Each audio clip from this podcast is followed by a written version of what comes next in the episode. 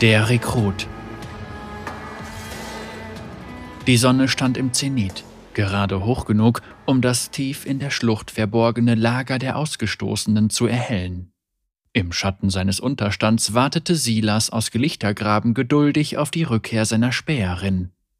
Endlich sah er, wie sie die Säule am Eingang der Felsspalte umrundete und einen jungen Fremden mit weit aufgerissenen Augen ins Lager führte.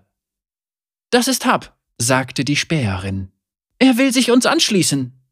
Silas verließ seinen Unterschlupf und musterte den Jugendlichen lässig. Ach, will er das? Ich kenne ihn aus dem Untergrund. Die Sucher verschleppten seine Familie. Er konnte um Haaresbreite entkommen. Silas nickte und machte sich schweigend ein Bild von dem jungen Mann. Er spürte, dass der Junge mit mächtiger Magie gesegnet war. Sie war wie eine schwarze, tödliche Wolke. Den Rest seines Charakters konnte Silas nicht beurteilen. Er ist ein guter Junge, versicherte die Späherin. Und er stammt aus Gelichtergraben. Silas legte seine Stirn angenehm überrascht in Falten, als ob er einen Verwandten traf, von dessen Existenz er nichts gewusst hatte. Der Junge stellte sich stotternd vor. Ich. ich dachte, ich könnte. ich könnte mich eurer Sache anschließen, Sir. Das gesamte Lager der Gesetzlosen brach in Gelächter aus. Die Blicke des Jungen huschten über die grinsenden Gesichter und suchten nach einem Hinweis darauf, was er falsch gemacht hatte.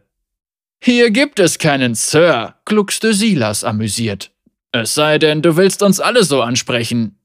Ja, Sir, jawohl, sagte der Junge und hätte seinen Fehler beinahe wiederholt. Beschämt schien der Rekrut sich zu fragen, ob er die richtige Wahl getroffen hatte, das Lager aufzusuchen. Silas legte dem Jungen, in der Hoffnung, seine Verlegenheit zu ersticken, einen schwer mit Ketten bewehrten Arm um die Schultern. Entspanne dich, Hab. Hier wird niemand über dich richten. Wir sind weit von Gelichtergraben entfernt.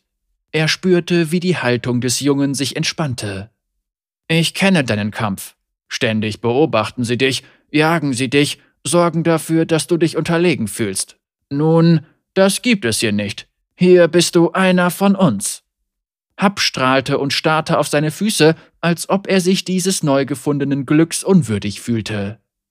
Weißt du, weshalb ich diese Ketten trage? fragte Silas.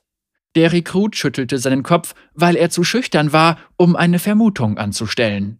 Sie sind nicht nur Waffen, sie dienen als Erinnerung daran, wo wir herkommen, an alles, wozu wir imstande sind und an unsere bevorstehende Befreiung. Verstehst du, was ich meine? Ja, ja, ich möchte befreit werden. Gut, sagte Silas. Heute Abend wirst du deine Ketten aufbrechen. Die Abenddämmerung zog herauf. Neben der Straße lag Unterholz, das nun im Dunkeln versank, die perfekte Deckung für einen Hinterhalt. Dort lagen Silas und ein Dutzend seiner vertrauenswürdigsten Magier auf der Lauer. Neben ihm kaute der Rekrut nervös an seinen Fingernägeln. Keine Sorge, sagte Silas und lächelte beruhigend. Ich war beim ersten Mal auch nervös. Nach einer Weile wird es so selbstverständlich wie Atmen. Bevor die Nerven des Rekruten beschwichtigt werden konnten, erklang in der Ferne das Donnern von Hufen und Wagenrädern wie ein herannahender Sturm. Innerhalb von Sekunden schoss die Kutsche über die Straße auf die lauernden Angreifer zu. Kurz bevor die Pferde auf ihrer Höhe waren, gab Silas seinen Kameraden ein Zeichen und der Überfall aus dem Hinterhalt begann. Mit einer knappen Handbewegung beschwor ein ungepflegter alter Magier einen dicken Strang Eisenschlingen, die über die Straße hinwegpeitschten und sich um die Knie der galoppierenden Pferde legten.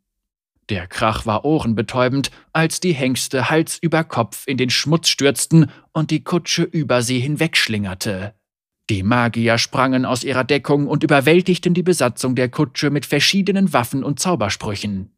Silas sprang auf die umgestürzte Kutsche und wollte sich der Passagiere in der ungeschützten Kabine bemächtigen. Auf geht's, Rekrut! rief er Hab zu und bedeutete dem Jungen, es ihm gleichzutun. Hab krabbelte auf die Kabine und rüttelte an der Tür. Sie öffnete sich knirschend und gab den Blick auf einen ziemlich ramponierten Edelmann frei. Silas Augen blitzten böse auf. Na sieh mal, wer jetzt kniet, my Lord, sagte Silas und streckte seine Hand aus. Der Edelmann brauste auf. Obwohl er schwer verletzt war, war sein Hass auf Silas unvermindert. Ich werde nicht für deinesgleichen kauern. Gut, entgegnete Silas. Denn ich möchte nicht, dass dir das hier entgeht. Innerhalb weniger Minuten waren alle Wachen und Kutscher neben der Straße in einer Reihe mit gefesselten Händen aufgestellt. Silas schritt die Reihe ab und widmete jedem Gefangenen seine Aufmerksamkeit. Es tut mir weh, euch alle so zu sehen. Wirklich, sagte Silas. Ihr seid nur Rädchen in ihrem Getriebe. Silas hielt inne, dann verschärfte sich sein Tonfall und er deutete auf den gefesselten Edelmann. Doch ihr habt entschieden, ihnen zu dienen und somit ihrer Sache zu dienen. Er wandte sich an seine Gruppe Gesetzloser und stellte ihnen lautstark eine Frage. Brüder und Schwestern, diese Leute stehen im Dienste von Schweinen. Wozu macht sie das? Zu Schweinen, Schweinen. erwiderten die Gesetzlosen. Sollten wir sie freilassen? Nein! Nein! Brüllten die Magier. Und was, wenn sie einen Sinneswandel hätten? Wenn Sie versprechen, uns nie wieder zu belästigen? fragte Silas, und ein listiges Lächeln umspielte seine Mundwinkel. Dann würden Sie lügen! kreischte der ungepflegte alte Magier aus dem Unterholz. Man kann Ihnen nicht trauen, sagte ein anderer aus der Gruppe. Was sollen wir also mit Ihnen machen? wollte Silas wissen. Sie müssen sterben, rief ein junger Magier, dessen Hass seinem Alter weit voraus war. Andere bekundeten lautstark ihre Zustimmung, bis nur noch ein Satz über das Land hallte. Schweine müssen sterben! Silas nickte, als ob ihre Worte ihn allmählich überzeugten. So muss es dann wohl sein. Sanft berührte Silas die Schulter seines Rekruten. Seine Petrizidketten sonderten schwarzen Rauch ab. Er schloss die Augen und genoss die aufgenommene Macht. Der Anblick ließ die Gefangenen vor Grauen erbeben. Viele fielen auf die Knie, weinten und flehten, man möge sie verschonen. Lediglich der Edelmann stand stolz und aufrecht, den Umständen trotzend, während Silas mit nüchterner Endgültigkeit das Wort an seine Mannschaft richtete. Es schmerzt mich, dass ich euch die wunderschöne Welt, die auf uns zukommt, nicht zeigen kann. Die Worte ließen dem Rekruten das Blut in den Adern gefrieren. Silas, nein! protestierte Hab. Das sind doch einfach nur Menschen! Silas ignorierte sein Flehen, streckte seine Arme und Finger aus und entfesselte die Magie, die in seinen Panzerhandschuhen steckte. Eine dicke schwarze Wolke quoll aus seinen Fingern hervor und sammelte sich über den Köpfen der Mannschaft des Edelmannes. Beinahe gleichzeitig begannen sie, ihre Kehlen zu umklammern, als ob sie zu ersticken drohten. Kurz darauf fielen sie tot zu Boden. Lähmendes Schweigen legte sich über die Magier, die der Hinrichtung pflichtbewusst beigewohnt hatten. Der Edelmann weinte stumm. Tränen strömten über seine zusammengekniffenen Lippen. Das einzige Geräusch stammte von dem Rekruten. Nein.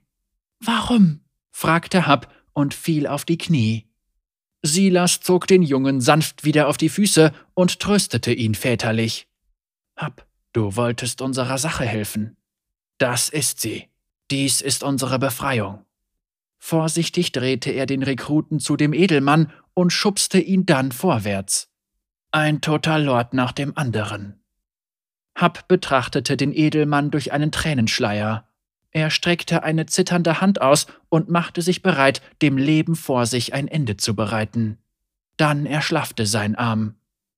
Ich kann nicht, Silas sanftmütige Geduld begann zu schwinden. Dieser Mann ist nicht dein Freund. Sein Glück ist auf deinem Leid aufgebaut. Er würde dich eher aufhängen, als dir Güte zu erweisen. Der Rekrut gab nicht nach. Schließlich fand der Edelmann seine Stimme. Du bist ein Monster, sagte er mit brechender Stimme. Ja, antwortete Silas. Das haben deinesgleichen gesagt, als sie mich in der Finsternis einsperrten. Silas streckte seine Hand aus, deren Kette immer noch schwach glühte. Die Magie, die er Hab entnommen hatte, brachte einen letzten Hauch von Schwärze zustande. Die kleine dunkle Wolke legte sich um das Gesicht des Edelmannes und sog ihm den Atem aus den Lungen. Während der Mann sich wand, warf Silas dem Rekruten einen Blick über die Schulter hinweg zu, nicht zornig, aber traurig. Es tut mir leid, Hab, aber du bist nicht bereit dafür, befreit zu werden. Geh, kehre zu deinen Ketten zurück. Silas beobachtete, wie Hab sich umwandte, um mit beschämt gesenktem Blick fortzugehen. Der Rekrut sah auf die zertrümmerte Kutsche vor sich und ließ den Blick die lange, schmutzige Straße entlang schweifen, die sich bis zur Hauptstadt wandte. Silas konnte beinahe spüren, wie der Junge nachdachte und es ihm vor dem Elend graute, das ihn in seinem alten Leben erwartete. Hab beugte sich hinab und entwand dem toten Kutscher einen Dolch. Dann ging er wieder zu dem Edelmann, der immer noch am Boden nach Luft rang. Ich bin bereit. Als der Junge den Dolch über dem Edelmann in die Luft reckte, verwandelte Silas Trauer sich in unbändige Freude. Ganz gleich wie viele er befreite, es brachte ihn immer zum Lächeln.